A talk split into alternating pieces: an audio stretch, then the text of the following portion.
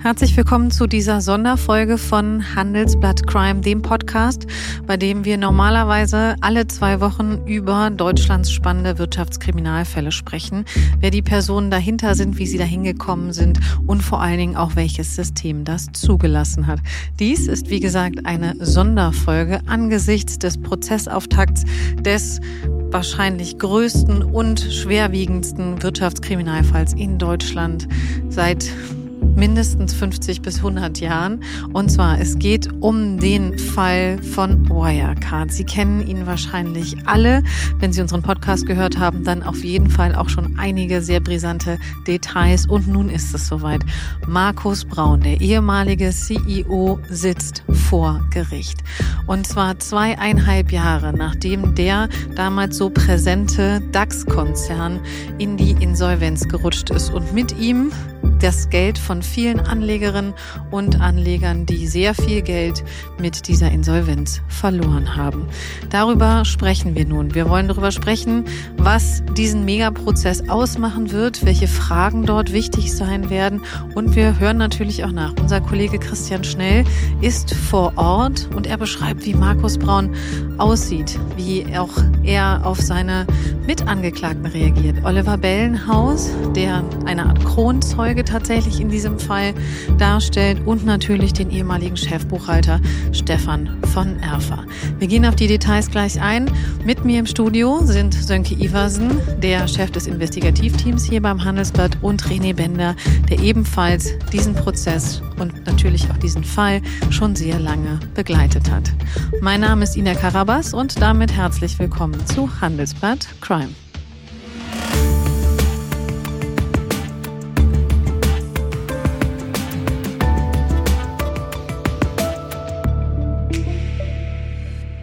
Hallo René, hallo Sönke.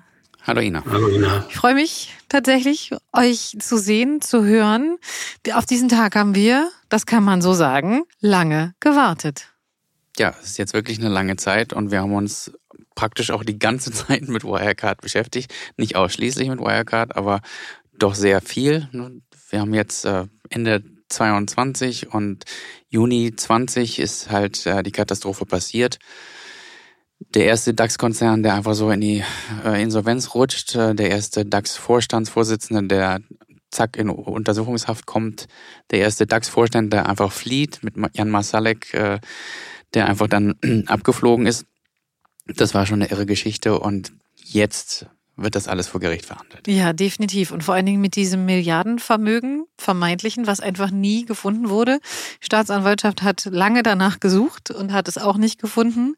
René, lass uns darüber sprechen, was jetzt in diesem Megaprozess, 100 Prozesstage sind angesetzt. Das heißt, vor Ende nächsten Jahres werden wir auf jeden Fall kein Ergebnis sehen. Welche Fragen dort entscheiden? Und vielleicht fangen wir an mit der ersten Frage. Wie nah standen sich eigentlich eigentlich Markus Braun und Oliver Bellenhaus. Oliver Bellenhaus habe ich in der Anmoderation schon erwähnt. Der ist Kronzeuge, kann man so sagen. Der war Statthalter in Dubai. Das heißt, der hat sich auch um dieses wirklich brisante Drittanbietergeschäft gekümmert und der hat ausgepackt. Ja, der, der hat ausgepackt. Du hast es eben ähm, schon angedeutet, der Prozess wird eine ganze Zeit lang dauern. Es sind übrigens erstmal 100 Tage äh, angesetzt, äh, Prozesstermine. Eigentlich rechnet niemand damit, dass es danach schon durch ist und dass der Prozess mindestens noch ins Jahr 2024 ähm, reinragen wird. Aber jetzt zum äh, Herrn Bellenhaus.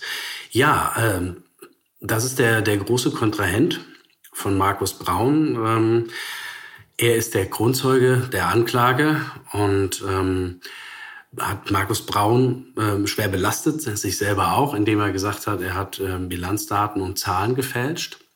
Und ähm, die beiden stehen sich auch stark gegenüber in dem, wie sie ihr, ja, ihre Beziehung zueinander beschreiben.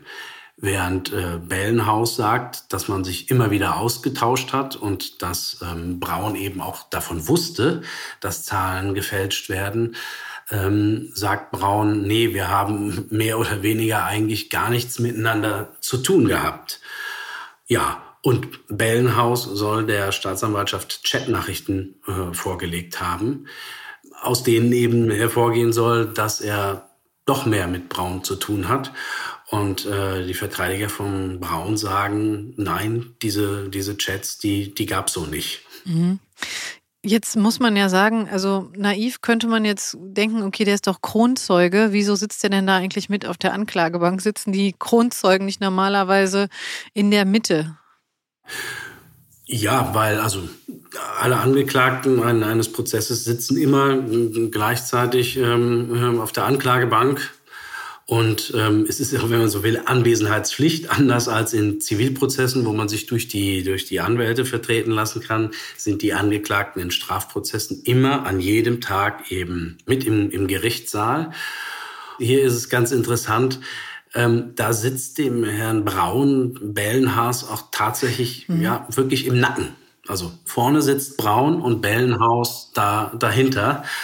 Ja, Direkter Blickkontakt geht so nicht, aber beide sollen eben jetzt auch am Anfang alles getan haben, um diesen, diesen Blickkontakt auch zu vermeiden. Und das Interessante ist, die sitzen jetzt tatsächlich hintereinander, gerade in diesem Moment im Gerichtssaal. Und der Bellenhaus, und das hat Christian Schnell, der jetzt gerade für uns in München vor Ort ist, äh, im Gespräch eben beschrieben, er sitzt ihm wirklich im Nacken. Und wie die aufeinander reagiert haben, Markus Braun, auch wie der wirkt, das erzählt er uns und in dieses Gespräch hören wir jetzt einmal rein. Hallo Christian. Hallo Ina. Christian, du bist seit heute Morgen mit dabei. Was hast du als erstes beobachtet? Was ist dir aufgefallen heute Morgen?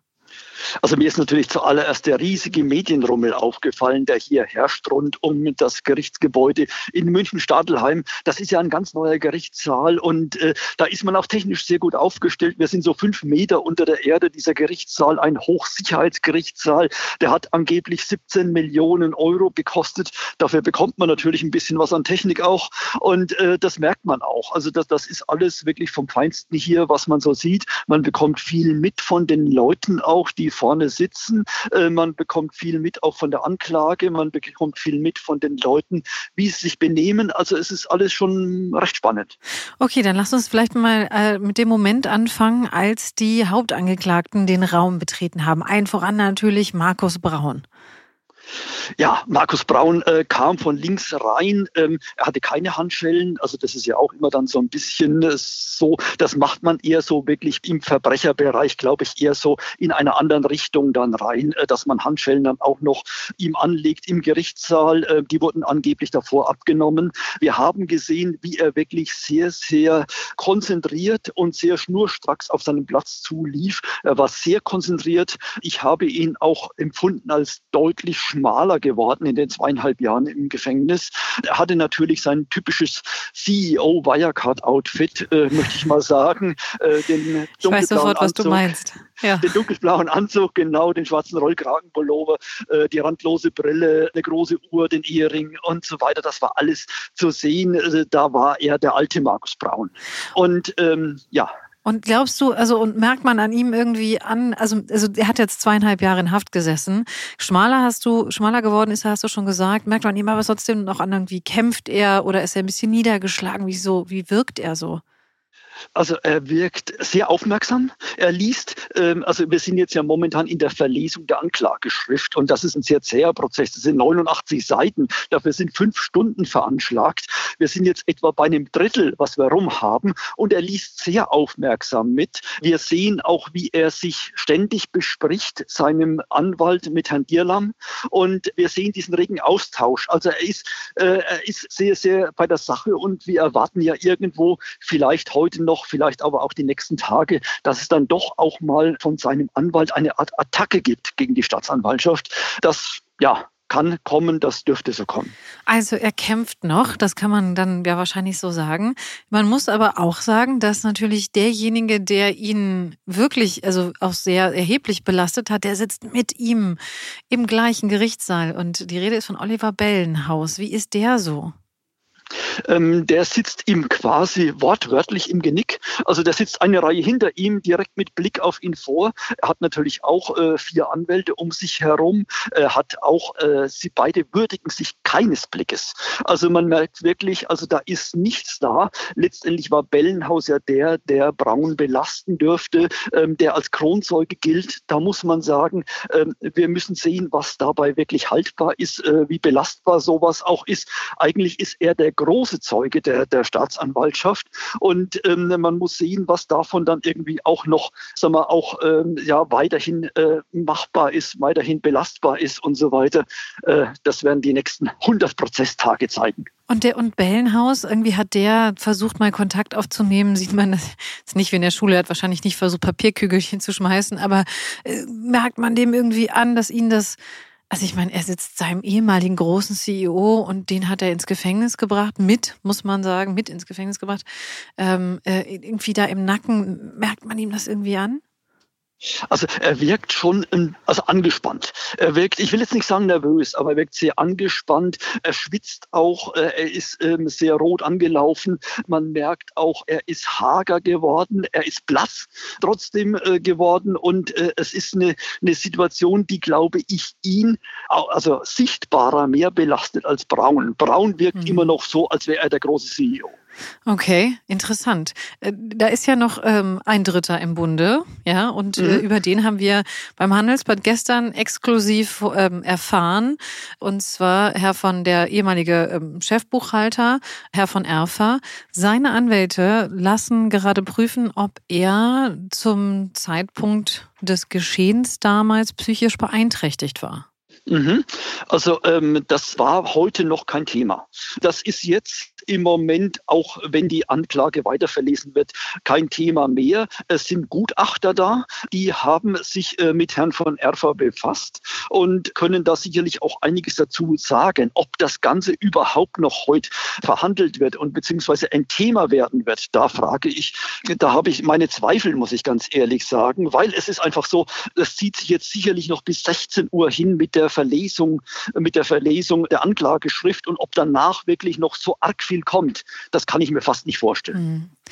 Das heißt aber auch, ähm, und das muss man sagen, der Medienrummel, da ging es uns jetzt allen tatsächlich darum, Markus Braun nochmal zu sehen. Ne? Das ist aber, und ich muss ganz ehrlich sagen, ich finde es auch wahnsinnig spannend. Der war jetzt einfach zweieinhalb Jahre weg.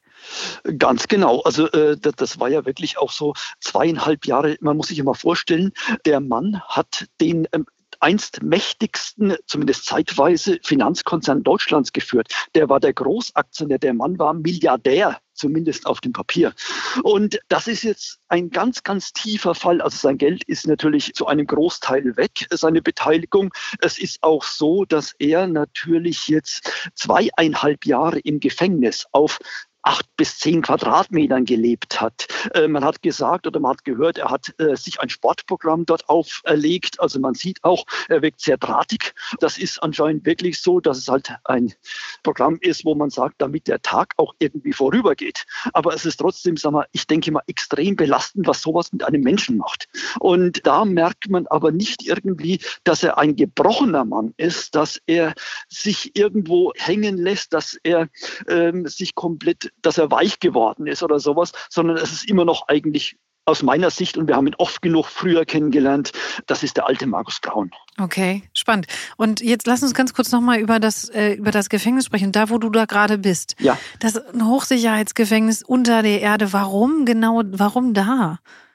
Man muss einfach äh, sagen wir, die Räumlichkeiten in München ein bisschen kennen. Und da ist es so, es gibt ja den Justizpalast auch. Das ist alles sagen wir, nicht mehr ganz zeitgemäß. Das hier ist ein ganz neuer Gerichtssaal hier. Der wurde auch schon für die Verhandlung gegen Audi-Chef Stadler genutzt. Ähm, das ist eigentlich das Modernste, was man so hat. Das Ganze hat 17 Millionen Euro gekostet. Wir haben schon drüber geredet. Das ist schon so, da kann man arbeiten, da kann man was mit anfangen. Das ist quadratisch geschnitten. Jeder kann den anderen gut sehen. Ähm, und das ist nicht mehr so diese alten Gemäuer, die man teilweise hatte mit den 80er Jahre Möbeln oder sowas, wo alles sehr beengt ist. Da funktioniert hier auch die Technik. Das ist alles wirklich schön vertäfelt, modern und so weiter. Die Arbeitsbedingungen sind gut für uns Das, mhm. das habe ich auch schon viel, viel schlechter erlebt. Und das äh, insofern geht man dahin, weil man sagt, ja, dann wird dieser Saal natürlich auch gut genutzt. Sehr gut. Das hat jetzt also nichts damit zu tun, dass äh, irgendjemand, und das sind jetzt natürlich als Witz gemeint, dass irgendjemand denkt, Jan Masalek könnte Markus Braun vielleicht doch noch am Gerichtsprozesstag irgendwie versuchen, frei zu bekommen. Nein, nein, nein, nein. Also äh, es ist natürlich so, äh, es ist wie überall in Gerichtsgebäuden, man geht durch eine Schleuse durch, äh, man muss irgendwo die ganzen Taschen leeren, wie am Flughafen, den Gürtel weg und so weiter. Das muss ich jetzt gleich auch wieder machen, äh, aber das ist ja völlig normales äh, Business as usual, hätte ich gesagt. Ja, auf jeden Fall. Du hast es gerade gesagt, du musst wieder rein. Der Prozess geht ja weiter. Es wird jetzt weiter die Anklage verlesen. Das ist halt auch eine herausfordernde also eine Aufgabe, muss man sagen. Fünf Stunden Anklage vorlesen, finde ich ich auch äh, wirklich sehr lang. Dann sind wir wirklich äh, gespannt, was dann noch passieren wird und auch was Brauns Anwälte so noch sozusagen haben. Ganz kurz, letzte Frage, wie wirken die eigentlich? Selbstbewusst? Sie wirken sehr selbstbewusst. Also Herr Dierlam voran, der ja der, der Hauptverteidiger ist, ähm, da merkt man schon, also der läuft sich warm. Also der, der, der ist so, dass er jetzt im Moment äh, gerade eben auch schon ständig dann irgendwo sich Notizen macht, sich mit Braun bespricht und so weiter. Da merkt man, da kommt garantiert irgendwann in den nächsten Verhandlungstagen einiges. Oh, da sind wir schon sehr gespannt. Alles klar, dann bin ich gespannt, was du noch berichtest heute aus dem Gerichtssaal. Danke dir, Christian. Herzlichen Dank, Ina. Bis demnächst wieder. Tschüss. Tschüss. Danke, was könnte da kommen?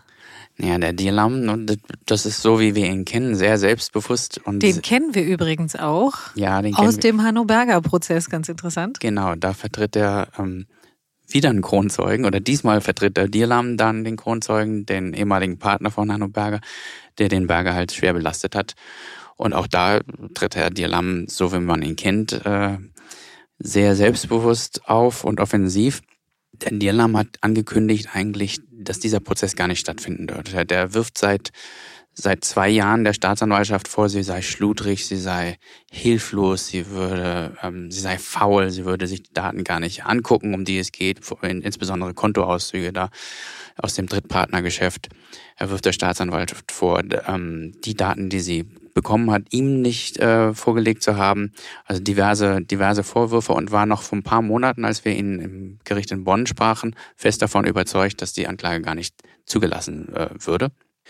Und ja, nur ist sie zugelassen. Das hindert ihn aber überhaupt nicht an seinem Selbstbewusstsein, sondern der wird hier nach vorn gehen und äh, wetterte ja schon im Vorfeld sehr ordentlich ähm, gegen das Gericht, gegen die Staatsanwaltschaft. Der wird da volle Offensive fahren. Nach einer kurzen Unterbrechung geht es gleich weiter. Bleiben Sie dran. ChatGPT und andere Technologien verändern unsere Arbeitswelt rasant. Bei der Veranstaltung Work in Progress diskutieren wir in der Handelsblatt Media Group die Zukunft des Arbeitsmarktes, HR-Trends, KI, mentale Gesundheit und neue Leadership-Perspektiven. Sei am 13. und 14. Juni in Düsseldorf oder virtuell dabei und melde dich jetzt an unter work-progress.de.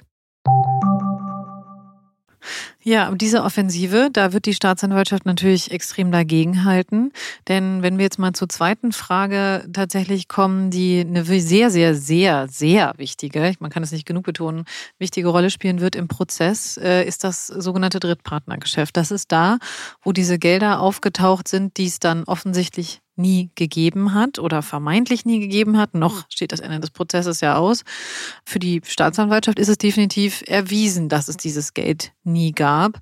Wie wird denn jetzt damit umgegangen? Wie geht, wie geht man mit dieser Streitfrage um?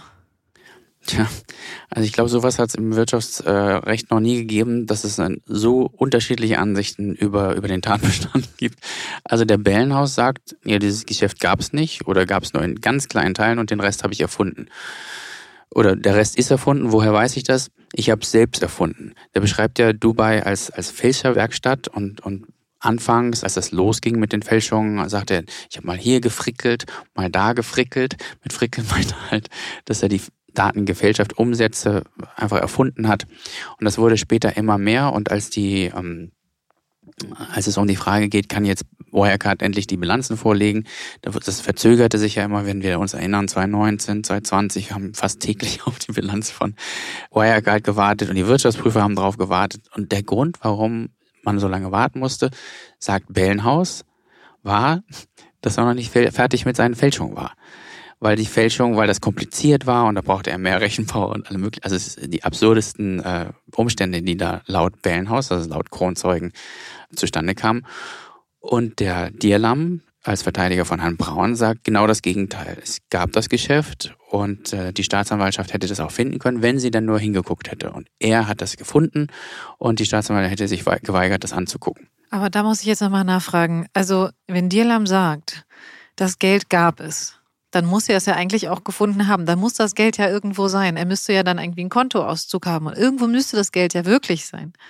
Ja, da beißt sich dann die, die Katze in den Schwanz sozusagen. Die Staatsanwaltschaft sagt ja schon, jetzt nicht uns, aber äh, wir können das äh, bestimmten Korrespondenzen entnehmen, dass sie schon geguckt hat, aber das Geschäft, das da vermeintlich es gegeben hat, das sei kein wirkliches Geschäft gewesen. Hinter diesen Firmen, und das haben Journalisten, also wir und andere auch, dann auch überprüft, was waren das denn für Firmen, die diese Umsätze angeblich gemacht haben. Und dann sind es halt doch Briefkästen gewesen, die, ja. die irgendwo in Dubai oder in Singapur hingen.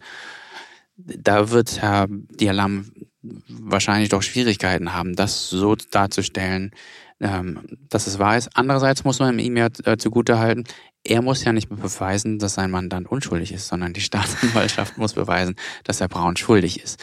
Wichtiger und, Punkt. Ja. Genau. Und wenn wir jetzt zu der Frage kommen, woran machen wir das fest? Und wenn die Staatsanwaltschaft sagt, das machen wir hauptsächlich fest an unserem, an dem Aussagen unseres Kronzeugen, muss man auch zugeben, dass dieser Kronzeuge jetzt nicht jemand ist, den man, sagen wir mal, auf den ersten Blick so richtig äh, glauben mag. Wir haben den Bellenhauser in einem unserer großen Wochenendtitel sehr, sehr gründlich beschrieben.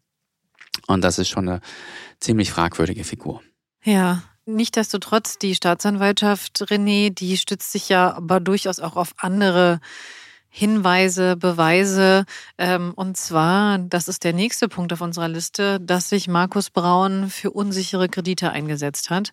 Und da gibt es die Korrespondenz, von der du eben gesprochen hast, wo ja deutlich wird, dass Markus Braun ähm, auch entgegen den Hinweisen von Mitarbeitern aus seinem eigenen Unternehmen, dass das ähm, Kredite sind, die vielleicht nochmal überprüft werden sollten, er sich trotzdem dafür eingesetzt hat.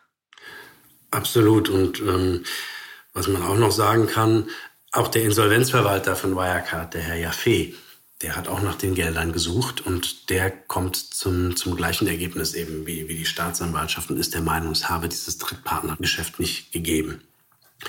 Ja, aber noch auf einem anderen Blatt äh, steht dann tatsächlich auch das, was du, was du eben angedeutet hattest, diese Vergabe von Krediten. Ein Thema davon ist die ja, berühmt-berüchtigte Firma OCAP in, in, in Asien. Ähm, die waren zunächst im, im Ölhandel und in der Schiffsfinanzierung tätig und dann wurde eben umfirmiert das Unternehmen und eben äh, sollte zu, zu Finanzierungen spezialisierte sich auf Finanzierung. Und äh, dieses äh, Unternehmen hat eben dann sehr viel Geld von Wirecard bekommen. Insgesamt am Ende des Tages äh, 230 Millionen Euro. Und wenn man sich anschaut, wie, wie diese Gelder da geflossen sind, dann, dann könnte das schon sehr, sehr eng für Herrn, Herrn Braun werden. Also offiziell dienten diese äh, Gelder mal zum Ausbau der Geschäfte in, in Asien. Faktisch sind sie aber verschwunden. So, und ähm, die Vorwürfe sind eben an Wirecard, ihr habt euch überhaupt nicht angeschaut, ob das Unternehmen Sicherheiten vorweist, ob die Bonität in Ordnung ist. Und Mitarbeiter haben intern gewarnt und ähm, ein äh, hoher Mitarbeiter, äh, der Finanzvorstand der Wirecard Bank, der wollte auch das gar nicht freizeichnen, dass das ähm, Geld dahin floss. Und da habe dann Braun äh, bei ihm im Büro gestanden und habe gesagt, misch du dich mal hier nicht in strategische Dinge ein. Braun weist es zurück. Was aber festgehalten ist, ist, ist eben ein, ein Hin und Her und wie er ihn diesen Mitarbeiter eben direkt angewiesen hat. Ich kann das mal vorlesen, die Mail, die damals äh, rausgegangen ist an den Mitarbeiter. Hallo Rainer, ich weise dich hiermit seitens der Wirecard AG direkt an, die 100 Millionen Überweisung OCAP durchzuführen, ohne jeden weiteren Aufschub. So, dazu kam auch noch, dass das ganze Geld geflossen ist, ohne dass eben zwei andere Vorstände, also Braun und Masalek, der auf der Flucht ist, haben zugestimmt, aber zwei andere Vorstände haben nicht zugestimmt und der Aufsichtsrat war auch nicht eingebunden. Das äh, ist offenbar Fakt. Und damit hätte Braun natürlich gegen die internen Regularien verstoßen. Er sagt aber und seine Anwälte, nee, nee, nee, hier gab es eine Gesamtstrategie, dass die Gelder hätten fließen dürfen und deswegen mussten wir hier in, in, im Einzelfall eben auch keine Genehmigung einholen. Okay, das heißt, Sie bauen darauf, dass Sie sagen, okay, wir hatten vielleicht falsche strategische Entscheidungen getroffen, aber wir haben nicht gegen Recht verstoßen. Genau. Ein bisschen merkwürdig ist aber auf der anderen Seite 35 Millionen Euro aus diesen Geldern sind über ganz komplizierte Umwege am Ende des Tages bei Braun wieder selber gelandet, der damit einen Kredit, einen eigenen Kredit beziehungsweise seiner, seiner Beteiligungsgesellschaft bei der Bank getilgt hat. Ähm, Braun sagt, er wisse nicht, dass, dass, dass, woher das Geld dann am Ende des Tages ähm, gekommen ist. Dieses Unwissen in unseren Kriminalfällen finde ich immer wieder erstaunlich. Also es fängt ja beim Bundeskanzler im Cum-Ex-Prozess an und äh, geht jetzt über Markus Braun durchaus hin bis zu anderen Mitwirkenden. Dieses Unwissen spielt immer wieder eine große Rolle. Ja, da hast du recht. Ne? Genau, unser Bundeskanzler weiß nicht mehr genau, was er mit dem Christian Olearius, der ihn wegen dieser Cum-Ex-Geschäfte ange, angebettelt hat, was er mit dem besprochen hat. Die Investoren, die Millionen mit äh, Cum-Ex-Geschäften verdient haben, wussten überhaupt nicht, was das für Geschäfte waren, in die sie da ja teils 50, teils noch mehr Millionen gesteckt haben. Jetzt weiß Herr Braun nicht, äh, dass die Umsätze in seinem Unternehmen vielleicht äh, fingiert sind und er weiß auch nicht, dass die Kredite von, ich meine, 100 Millionen ist ja doch eine Zahl. Und, ja. ähm, und wenn von den 100 Millionen dann 35 über, über, wie war das, über Singapur, Litauen und die Isle of Man wieder auf seinem eigenen Konto landen und damit ein Kredit getilgt wird, den er selbst bei der Wirecard Bank aufgenommen hat. Auch das weiß Herr Braun nicht. Das ist schon sehr viel Nichtwissen. An der Stelle frage ich mich immer, es gibt ja ein altes Sprichwort, das heißt, Unwissenheit schützt vor Strafe nicht. Lass uns vielleicht an genau dieser Stelle mal kurz über die mögliche Strafe von Markus Braun sprechen. Was droht ihm eigentlich? Und den anderen natürlich auch. Also bei der Summe oder den Summen, um die es hier geht, ne, also nochmal zur Erinnerung, Gläubige haben drei Milliarden Euro äh, verloren, beziehungsweise warten, und da werden sie vergeblich darauf warten, das lässt sich ja schon absehen. Anleger haben 20, 24 Milliarden Euro verloren. Das ist ein gigantischer Betrug und da geht es dann halt ins Höchstmaß der möglichen Strafe. Und das wären äh, für diese Fälle 15 Jahre, mhm. die Herrn Braun drohen und auch den anderen. Also ich glaube, da gibt es gar nicht solche, solche großen Abstände, wenn man, wenn man jetzt, es sei denn, man hat den Kronzeugenstatus und, und maßgeblich zur Aufklärung des Verbrechens beigetragen, da gibt es sicher dann Abstriche. Aber wenn man ein paar Milliarden, wenn man schuldig gesprochen würde für einen Milliardenbetrug, dann muss man damit rechnen, das absolut höchste an Strafe zu kassieren, was, äh, was es gibt. Und das sind hier 15 Jahre.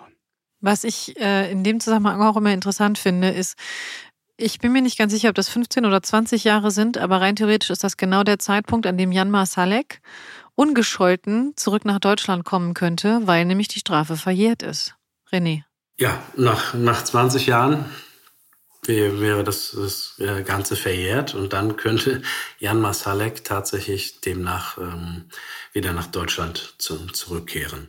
Das heißt, während Markus Braun im, für ihn Worst Case aus dem Gefängnis kommt, könnte Jan Masalek am Flughafen landen und die beiden schütteln sich die Hand oder wahrscheinlich auch nicht, weil der eine hat 15 Jahre im Gefängnis gesessen und der andere wahrscheinlich in einer, wie man ja vermutet, sehr schönen Villa irgendwo im Vorort von Moskau. Das könnte Markus Braun nicht so zu Pass kommen. Lass uns aber vielleicht einfach mal wieder zum Prozess zurückkommen, bevor wir überhaupt zu einem möglichen Ergebnis kommen. Denn die Frage, die ebenfalls eine wichtige Rolle spielen wird, ist der Wechsel des Treuhänders.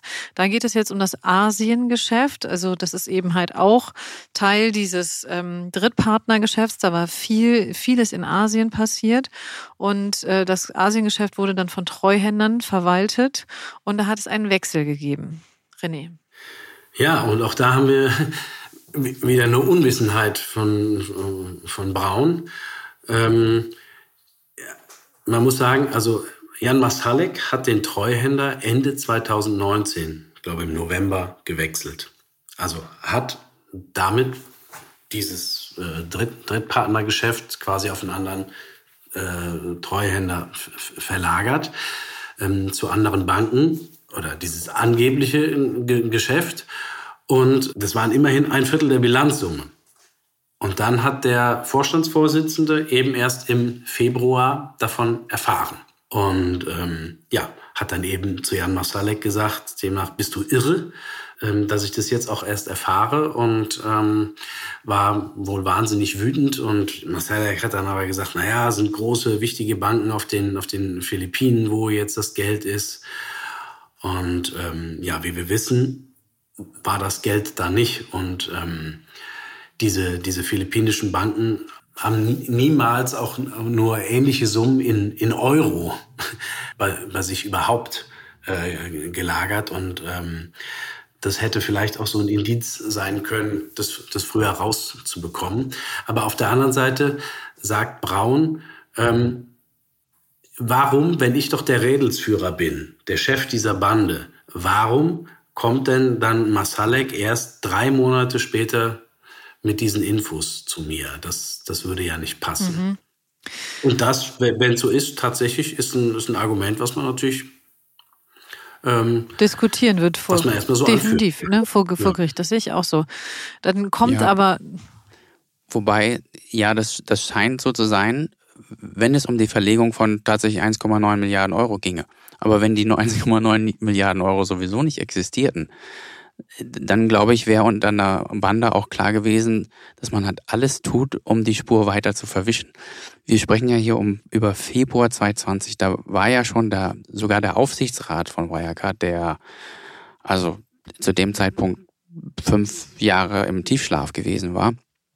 Der war so alarmiert, dass er nicht mal dem eigenen Wirtschaftsprüfer EY mehr glaubte, sondern eine Sonderprüfung veranlasst hat und diese Sonderprüfung halt äh, stockte und stockte, weil die Prüfer nicht die richtigen Daten bekommen haben. Die konnten ja teils nicht mehr die Adressen rausfinden von den angeblichen Geschäftspartnern, wo diese wahnsinnigen Geschäfte äh, angeblich liefen.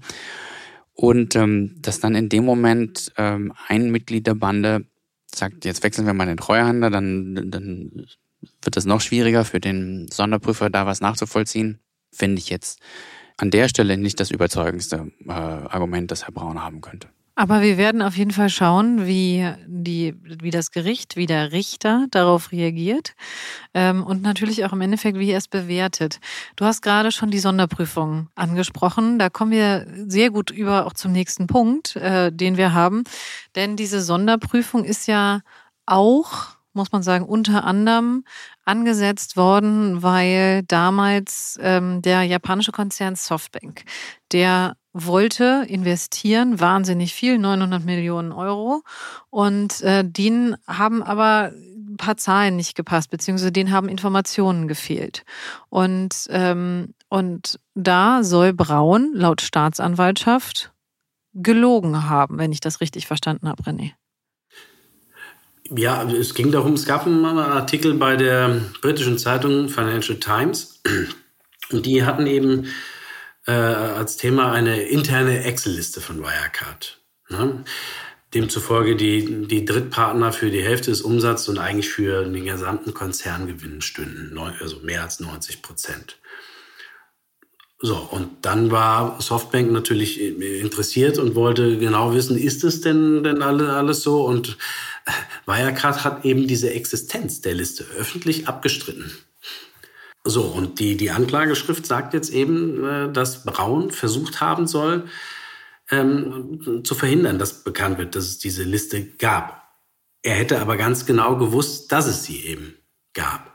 Aber und da, Sönke, genau da kommt ja eigentlich wieder Oliver Bellenhaus ins Spiel, oder?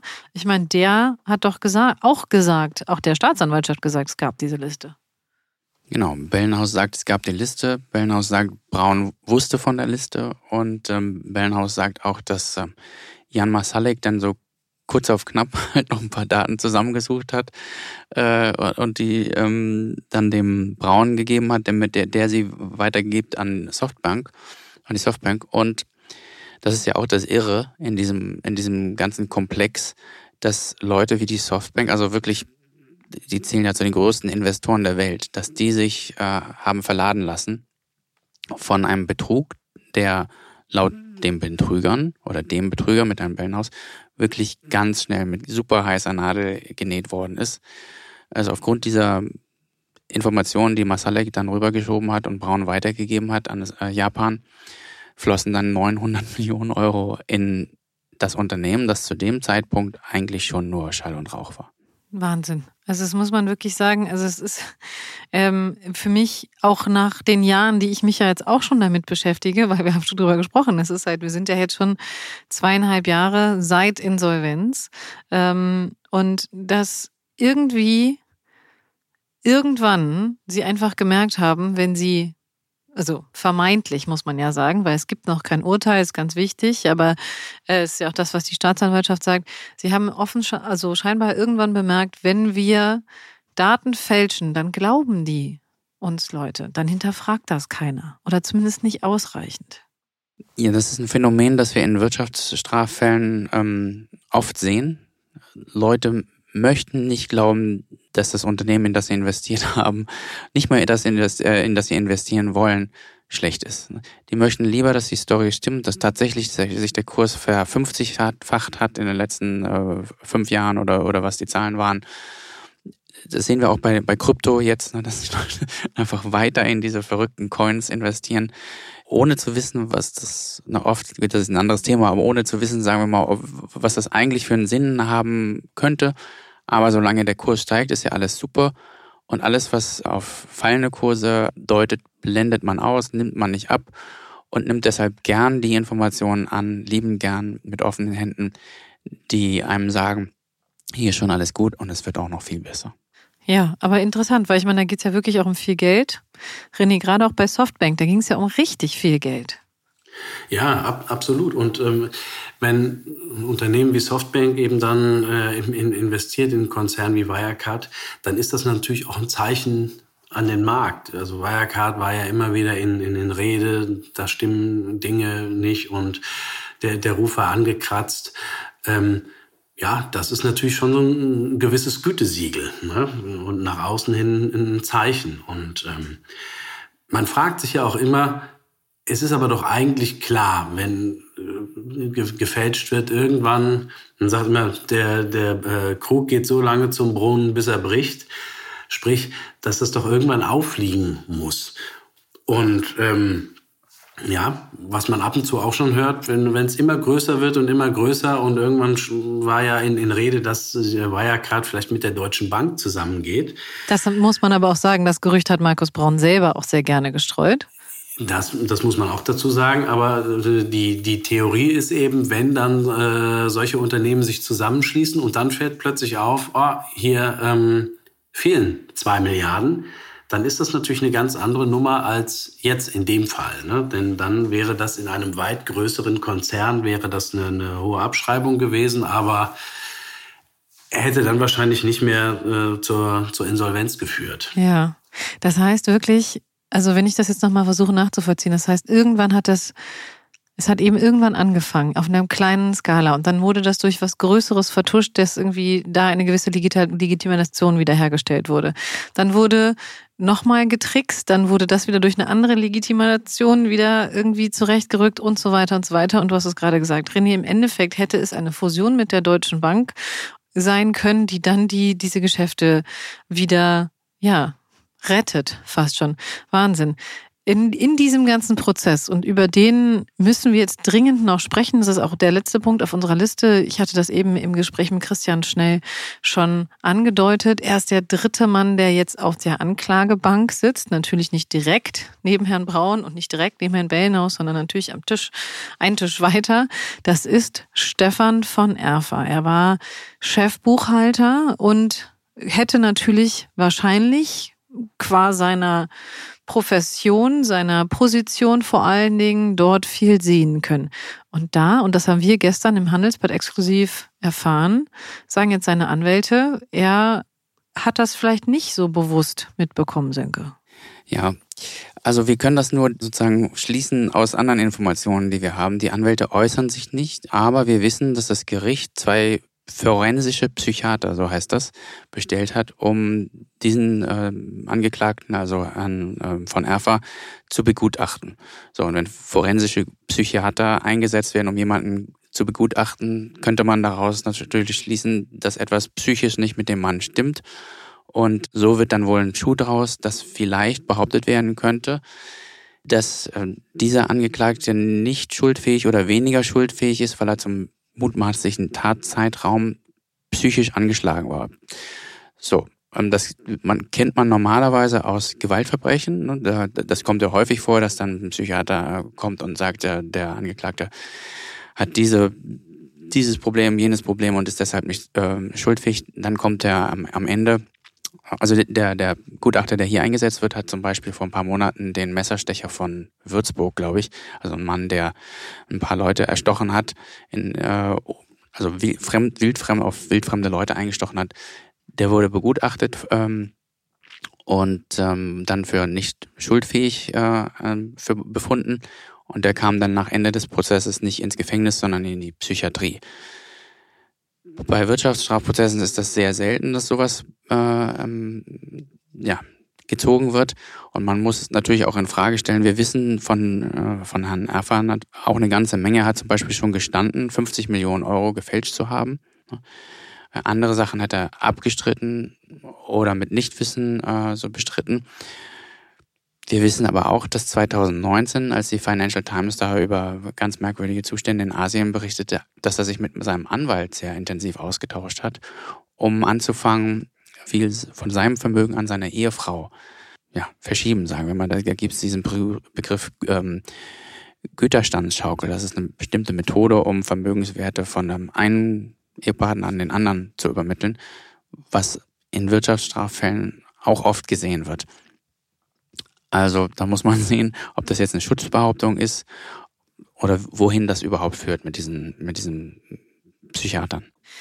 Okay, das ähm, Christian hatte das eben schon gesagt. Die Wahrscheinlichkeit, dass das heute eingebracht wird, ist relativ gering. Also, dass, dass das heute noch zu, zum Gespräch kommt vor Gericht, ist relativ gering, einfach weil ähm, in München sind sie gerade immer noch dabei, diese wahnsinnig lange Anklage zu verlesen. Und wenn, dann werden wahrscheinlich zuerst die Anwälte von Markus Braun das Wort haben, richtig, und dann natürlich danach die anderen Anwälte. Ähm, so ist es, genau. Also man, man kann letztlich davon ausgehen, dass es jetzt bis in den Nachmittag die, die Anklageschrift verlesen wird. Und dann ähm, spricht doch einiges dafür, dass man den Deckel hier auf den, auf den heutigen Prozesstag drauf macht.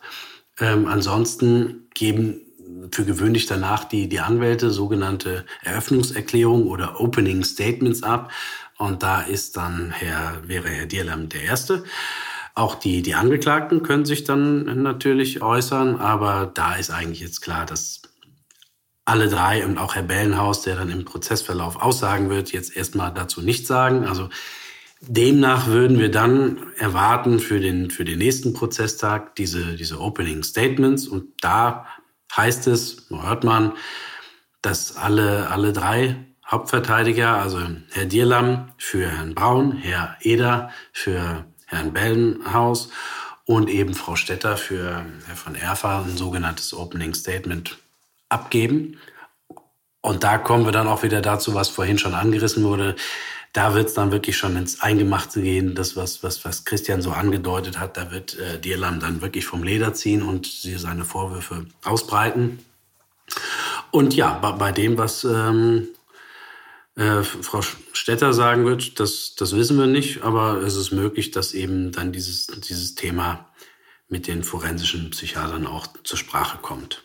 An welchem Prozesstag sind wir dann? An welchem Datum? Also viel spricht dafür, oder diese Opening Statements, da kann man eigentlich sicher von ausgehen, dass das dann am nächsten ähm, Prozesstag wäre und das ist der kommende Montag. Okay, da gucken wir natürlich auf jeden Fall nochmal genau drauf, was es da noch Neues gibt. Sie können natürlich, liebe Zuhörerinnen und liebe Zuhörer, alles im kompletten Wirecard-Prozess immer bei uns auf der Webseite verfolgen. Wir begleiten diesen Prozess natürlich sehr nah. Wir sind sehr daran interessiert, die Aufklärung mitzuverfolgen. Und wenn Sie noch mal einiges nachlesen möchten, was passiert ist, wie es passiert ist, wie die letzten 48 Stunden von Wirecard aussahen, was genau Herr Bellenhaus eigentlich in Dubai getrieben hat und so weiter, die kompletten gesammelten Wirecard-Werke unseres Investigativteams, die haben wir zusammengefasst auf unserer Webseite. Da können Sie die natürlich noch mal nachlesen. Und für den Fall, dass Sie kein Handelsblatt-Abo haben, an der Stelle sei es dazu gesagt, gibt es auch ein besonderes Angebot für Sie, handelsblatt.com-mehr Journalismus. Wir haben natürlich ein Interesse daran, dass Sie in Ihr Informationsbedürfnis zum Thema Wirecard auf jeden Fall auch befriedigen können. Sönke, was glaubst du, wie es weitergeht? Ja, erstmal glaube ich, dass es sehr lange weitergeht, so viel ist es sicher. Ansonsten, ne, also wir haben 100 Verhandlungstage plus X und das X könnte auch nochmal sehr groß werden. Tja, man, das alte Sprichwort sagt, vor Gericht und auch vor See ist, äh, man weiß man, ist man nicht sicher oder weiß man nie, was passiert. Das ist wirklich extrem schwer vor, vorauszusehen. Ne? Das, wenn das Gericht jetzt sagt, der, der Bellenhaus, der Grundzeuge, was ist das für ein Kerl, dem glauben wir kein Wort, dann wird's, glaube ich, dann würde sich Markus Braun sehr freuen.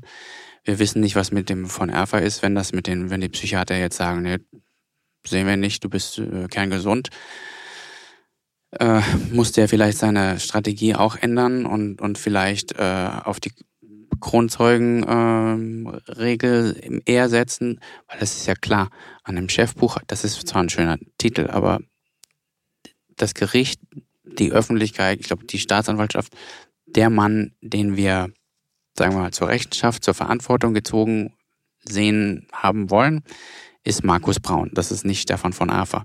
Markus Braun war derjenige, der gesagt hat, hier ist das tollste deutsche Finanzunternehmen, das es gibt.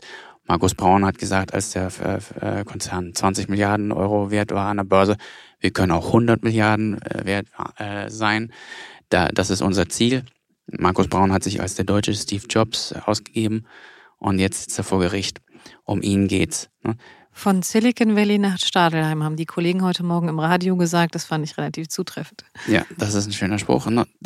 Die, die Nummer zwei hinter ähm, Braun, also der, der einzige andere Mann, der interessant wäre, ist nur Jan Masalik. Und den kriegen wir ja nicht zu fassen, beziehungsweise müssen wir resümieren oder, oder feststellen, dass die deutsche Staatsanwaltschaft also soweit ich weiß, nicht einen Millimeter weitergekommen ist bei der, bei der Suche, beziehungsweise wir wissen ja, wo er ist. Wir glauben zu wissen, wo er ist, nämlich in, in, in der Nähe von Moskau, in einer sehr reichen Gegend, also dem geht's nicht schlecht. Aber es gibt keinerlei Hinweise, dass die, der deutsche Staat auch nur irgendwie in der Lage wäre, den Mann ähm, hierher in unser Rechtsgebiet zu holen, wo man eben dann den Prozess machen könnte. Und deshalb bleibt nur Markus Braun üblich, äh, übrig und das eröffnet für Stefan von Afer dann den Weg ähm, zum Zeugen zu werden. Mhm. Das lässt ihn nicht äh, weniger Angeklagter sein, aber es könnte seine mögliche Strafe mildern. Und für Markus Braun wären natürlich zwei Kronzeugen gegen ihn äh, noch schlechter als einer. Definitiv. Wir schauen auf jeden Fall hin. Ich bedanke mich jetzt erstmal bei euch beiden, lieber René, lieber Sönke. Danke für diese Einordnung. Wir werden natürlich auch in Handelsbad Crime diesen Prozess sehr innig berichten und ich bin jetzt schon auf den Tag gespannt, an dem ein Urteil kommt. Ich werde gleich noch mit meinem Kollegen Felix Holtermann sprechen, der jetzt für uns in New York sitzt, aber der vorher auch das ganze Thema Wirecard sehr, sehr innig, sehr intensiv begleitet hat, auch ein Buch dazu geschrieben hat. Und wir sehen uns schon sehr bald wieder, denn es steht jetzt wirklich ein Urteil an. Und zwar zu einem anderen Prozess, und zwar Cum-Ex. Also halten Sie sich bereit. Nächste Woche wird es noch eine Sonderfolge geben. Und dann haben wir auf jeden Fall ein Ergebnis für Sie. Und dann schauen wir mal, was mit Hanno Berger so passiert. Aber erstmal danke, René, danke, Sönke. Danke dir. Danke. So, uns zugeschaltet ist nun Felix Holtermann und zwar aus New York. Hallo Felix. Hallo Ina. Felix, du bist jetzt seit Januar diesen Jahres in New York. Vorher warst du in Frankfurt, hast den Wirecard-Skandal, hast aber vor allen Dingen auch natürlich Wirecard schon auch als Unternehmen, was noch nicht mit dem Skandal mhm. zusammenhing, äh, beobachtet. Wie hast du heute auf die Bilder von Markus Braun geschaut? Unverändert, relativ unverändert. Er hat ein paar Kilos verloren, er ist ein bisschen äh, schmaler geworden, wenn ich das richtig sehe. Aber ansonsten ist das der Dr. Markus Braun, äh, wie wir ihn kennen, wie ich ihn auch vor dem Untergang äh, mehrmals erlebt habe.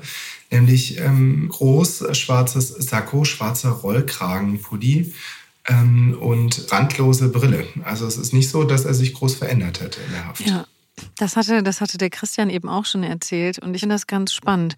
Man hätte ja denken können, dass er irgendwie versucht, anders zu wirken als vorher. Mhm hätte man, weil das Image oder das Bild, besser gesagt, was wir jetzt sehen, das entspricht ja nun eins zu eins dem Image, das er viele Jahre gepflegt hat. Das Outfit hat er sich abgeguckt ähm, von Steve Jobs, der ja auch immer im schwarzen Rollkragenpulli aufgetreten ist. Es ist dieses asketische, dieses Silicon Valley auftreten, äh, der Vordenker, der sozusagen den Blick auf übermorgen wirft. Das war ja das Image, was Steve Jobs hatte und was auch Markus Braun versucht hat zu kopieren. Und jetzt hätte man ja vielleicht denken können, dass er schon von seinem Auftreten her ein Zeichen setzt. Hm, ich habe vielleicht nachgedacht, ich habe mich verändert, vielleicht bin ich nicht mehr ganz, zumindest im Auftreten her, derselbe Manager wie zuvor? Nee, das ist es nicht, sondern das ist Markus Braun. Du hast ihn auch beobachtet im Untersuchungsausschuss, denn mhm. es gibt natürlich einmal diesen Strafprozess, der jetzt angefangen hat, und dann gab es aber eine politische Aufarbeitung dieses Falls im Untersuchungsausschuss. Wie ist er dir da begegnet? Sein Auftritt im Untersuchungsausschuss ist, äh, glaube ich, vielen Abgeordneten und auch mir ziemlich gut in Erinnerung geblieben, weil Braun aufgetreten ist. Ähm, ich glaube, wir haben es damals im Handelsblatt so beschrieben, wie jemand, der hier am falschen Ort sitzt. Oder umgekehrt, bei dem alle anderen im Raum irgendwie an der falschen Stelle sind. Ähm, er ist aufgetreten wie der Vorstandsvorsitzende der Wirecard AG, ein DAX-Unternehmen von in der Spitze 24 Milliarden Euro an Börsenwert für den das alles doch hier eine ziemliche Zumutung ist, äh, dass er hier äh, jetzt, zwar nicht auf der Anklagebank, aber zumindest auf der Zeugenbank im Untersuchungsausschuss sitzt. Er hat am Anfang ein längliches Statement verlesen, auf das er dann immer wieder zurückgekommen ist. Neben ihm saß ein Verteidiger, Professor Dierlam, der jetzt auch eine wichtige Rolle im Prozess spielen wird. Und als die Abgeordneten dann angefragt haben oder angefangen haben, äh, ihn zu einzelnen Themen konkret zu befragen, dann wurde er doch immer immer mehr unwirsch. Ein Abgeordneter, Fabio De Masi von der Linkspartei, der hat es geschafft, ihn ein bisschen aus der Reserve zu locken. Als er nach der Diskussion, die ja, äh, wie wir im Handelsblatt auch berichtet haben, äh, sogar im Vorstand geführt worden ist, über die Frage, ob Wirecard vielleicht im Drittpartnergeschäft in Asien äh, Kinderpornografie abwickelt, als er ihm danach gefragt hat ähm, und nach seiner eigenen Tochter und seiner Familie. Ähm, das ist einer der Momente gewesen, wo Markus Braun ein bisschen aus der Rolle gefallen ist. Und ansonsten ist er da aufgetreten als ziemlich kühler Vorstandschef eines erfolgreichen Milliardenkonzerns, der natürlich zu dem Zeitpunkt längst pleite war.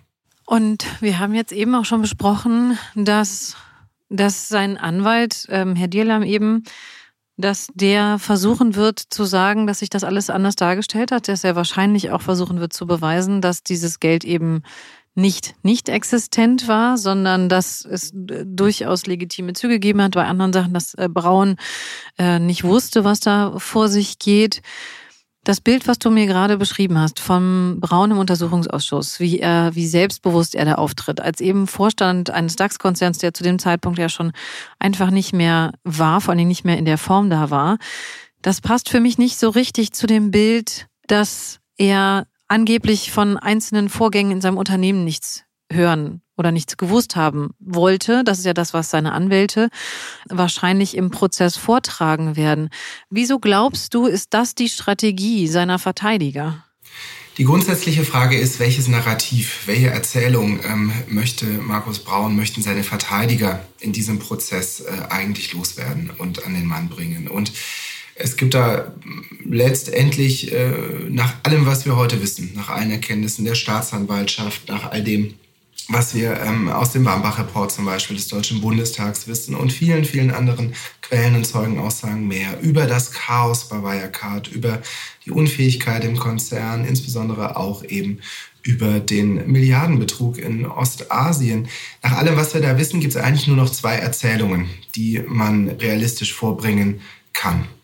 Die eine Erzählung ist, dass an der Spitze von Wirecard eine Gangsterbande äh, steht, die raffiniert ähm, sozusagen in Tateinheit äh, zwischen Markus Braun und Jan Masalek einen Milliardenbetrug aufzieht, die Wirtschaftsprüfer zehn Jahre hinters Licht führt und so weiter und so fort. Und die andere Erzählung, die ist die des dümmsten CEOs Deutschlands, des Vorstandschefs, der äh, nicht wusste, was in seinem eigenen Konzern abgeht, der sich für den wichtigsten Geschäftsbereich, den Gewinnbringer des ganzen Konzerns und im Übrigen zur Hälfte zumindest auch den größten Umsatzbringer nicht interessiert hat, nämlich das Asiengeschäft, der da nicht reingeschaut hat, der da nicht involviert war, der da ähm, nicht in die Vorgänge eingebunden war, der auch Jan Masalek nicht richtig ähm, auf die Finger geschaut hat und der sozusagen geglaubt hat an das große schöne Bild, das er nach außen gemalt hat, des erfolgreichen äh, Milliardenkonzerns. Und das war dann Markus Braun. Ja, das ist jetzt vielleicht keine schmeichelhafte Zuschreibung der dümmste CEO Deutschlands, aber es ist eine vor Gericht im Zweifel ja sehr erfolgreiche, weil sie ihn vor einer langen Haftstrafe bewahren kann. Und das Bild passt dann natürlich eigentlich nicht mehr zum Selbstbild von Markus Braun, aber es passt doch zumindest zu dem, wie zu der wichtigsten Aussage, die auch seine Verteidigung hier spinnen möchte, nämlich, dass Markus Braun immer noch der Alte ist, dass er aber vor allem kein Betrüger ist, sondern vielleicht ein verblendeter ähm, Unternehmer, einer, der an das Gute in seinen Vorstandskollegen und im Konzern geglaubt hat. Hm. Du hast einen weiteren heute Angeklagten ebenfalls im Untersuchungsausschuss erlebt, und zwar Stefan van Erfer, mhm. und über den wir auch schon gesprochen haben, Chefbuchhalter, wo es jetzt eine Untersuchung gibt, die seinen Geisteszustand überprüfen soll. Hattest du zu irgendeinem Zeitpunkt aus deiner Perspektive mal das Gefühl, dass, also man muss natürlich sagen, wir sind keine Psychologen, man kann das, ist ein bisschen so wie bei Donald Trump. Das ist immer schwierig mit Ferndiagnosen. Aber hattest du irgendwann mal das Gefühl, dass er anders ist als andere? Genau, also ich bin Volkswirt, ich bin kein Psychologe, deswegen äh, maße ich mir da jetzt sicher kein Urteil zu. Ich kann eins sagen, ich habe ihn erlebt, so hast du es gesagt, auch im Untersuchungsausschuss, wie er zugeschaltet war aus der Justizvollzugsanstalt. Und ähm, da hatte er jetzt zumindest nach außen äh, nicht den Eindruck ähm, größerer Probleme gemacht. Das muss ja nichts heißen. Psychische Erkrankungen wirken sich ja auf vielen Fällen aus. Interessant ist, was mir viele Insider im Konzern erzählt haben, die mit von Erfa zusammengearbeitet haben, ähm, die ähm, erlebt haben, dass er sehr cholerisch ist, dass er Mitarbeiter rund gemacht hat, dass er ein sehr, sehr großes Geltungsbedürfnis ähm, auch in Aschheim gehabt hat. Von ähm, größeren äh, psychischen Problemen haben die mir zumindest nichts erzählt. Ob das dann äh, immer nach außen sozusagen dringt oder vielleicht auch äh, privat gewesen ist, das mag ich jetzt natürlich nicht beurteilen. Hm. Da hat Sönke ja eben auch schon gesagt, sollte sich tatsächlich rausstellen, dass er psychisch in Anführungsstrichen normal sei, dass es sein könnte, rein theoretisch, dass er dann vielleicht Kronzeuge wird und dass Markus Braun dann zwei Kronzeugen gegenüber sitzen mhm. würde oder neben zwei Kronzeugen sitzen würde, muss man ja tatsächlich ähm, rein faktisch sagen. Wer glaubst du, wird im Prozess noch eine wichtige Rolle als Zeuge spielen? Bevor ich die Frage beantworte, möchte ich äh, das einmal nochmal unterstreichen, was du gerade gesagt hast. Von ERFA ist, das wissen wir heute, das wissen wir aus der Anklage, das wissen wir aus den Ermittlungsergebnissen der Staatsanwaltschaft, mutmaßlich ganz tief eingebunden gewesen in die Steuerung dieses Drittpartnergeschäfts, insbesondere des Drittpartnerbetrugs. Er hat eng zusammengearbeitet mit Oliver Bellenhaus, dem ersten Kronzeugen, du hast ihn genannt, dem ähm, Dubai-Statthalter. Er hat äh, Millionenzahlungen freigegeben und hat sich da nicht an die Regeln gehalten und vieles andere mehr. Und sollte von ERFA jetzt tatsächlich dann doch im Verlauf des Prozesses, der ja wahrscheinlich bis weit nach 2024 äh, gehen wird, äh, auspacken ähm, und vielleicht auch Markus Braun schwer belasten, dann wäre das schon ein großer Erfolg für die Staatsanwaltschaft, die ja bisher vor allem eben diesen einen Kronzeugen aufzufahren hat. Ähm, wen gäbe es da noch? Wer wäre da wichtig? Wir wissen, dass es in Singapur ein Ehepaar gibt, ähm, das Ehepaar A, die ähm, äh, oder HA, die äh, stark eingebunden waren in die Steuerung dieser Singapur-Einheit und die dort von der Staatsanwaltschaft äh, unter Hausarrest gesetzt worden sind. Das wäre theoretisch ein Ehepaar, was als weitere Kronzeugen oder als wichtige Zeugen auftreten könnten, wenn sie denn in irgendeiner Form an diesem Prozess in München teilnehmen könnten. Das wäre, glaube ich, äh, auch eine wichtige Aufgabe ähm, in Richtung Singapur. Weitere Wichtige Zeugen sind natürlich die Vorstände, klar, das ist der Finanzvorstand, Alexander von Knob, das ist die Produktvorständin Susanne Steidel. Da sind aber auch viele ähm, im Konzern auf mittlerer Management-Ebene, Leute in der Strategieabteilung, insbesondere auch Leute in der Geldwäscheprävention. Das ist der äh, Leiter der Compliance-Abteilung, der ganz viel in den letzten ähm, äh, Monaten und Jahren seit dem Untergang geholfen hat, ähm, dem Insolvenzverwalter äh, Dr. Jaffe diese Pleite aufzuarbeiten. Und das sind natürlich auch, die wollen wir nicht vergessen, die, äh, die Wühler, die Werber, die Leute im großen Wirecard Netzwerk, die für den Konzern geworben haben und dafür gesorgt haben. Unter anderem, dass sogar Bundeskanzlerin Angela Merkel in China beim Staatsbesuch bei Präsident Xi für Wirecard geworben hat. Ja, und zu diesen Wühlern haben wir in unserem Podcast schon viel gesprochen, den wir aufgenommen haben. Wirecard Crime. Einen Namen will ich jetzt hier nochmal nennen. Karl Theodor zu Guttenberg, ähm, der Ex-Doktor und ehemalige Verteidigungsminister, der auch auf der Payroll von Wirecard stand, zumindest zeitweise. Das stimmt. Ähm, auch tatsächlich äh, an der Stelle nochmal der Hinweis, der Podcast, auf den äh, Felix gerade verweist, ist ein Podcast, den Felix und ich zusammen aufgenommen haben, schon im Jahr 2020. Den finden Sie noch auf der Handelsblatt-Webseite. Zwölf Folgen exklusiv zum Thema Wirecard. Ja, Felix, ich weiß, du sitzt jetzt in New York. Ich weiß aber, du brennst natürlich ja. auch darauf, nach München zu kommen. Wann werden wir dich sehen? Ja. Das ist noch nicht ganz klar, das spreche ich ab mit den lieben Kollegen Christian Schnell, Sönke Iversen und dem Handelsblatt. Aber natürlich möchte ich mir das nicht entgehen lassen, ähm, die Leute einmal wiederzusehen. Ich erinnere mich noch an eines meiner Treffen mit Markus Braun. Da habe ich ihm unsere Handelsblatt-Kreditkarte gezeigt. Was war das für eine Karte? Das war eine Prepaid-Kreditkarte. Da waren 35 Euro, glaube ich, im Monat drauf, Essensgeld was wir in Frankfurt bekommen haben, weil wir da keine Kantine mehr haben. Tja, und da stand groß Handelsblatt drauf und Visa. Und wenn man sie umgedreht hat, dann stand ganz klein unten issued by Wirecard Card Solutions. Das äh, habe ich damals Braun gezeigt. Er war sehr stolz und sehr glücklich, wurde gefühlt gleich zwei, drei Zentimeter größer. Das war das Fenster, das Schaufenster seines Konzerns. Das war das reale Geschäft.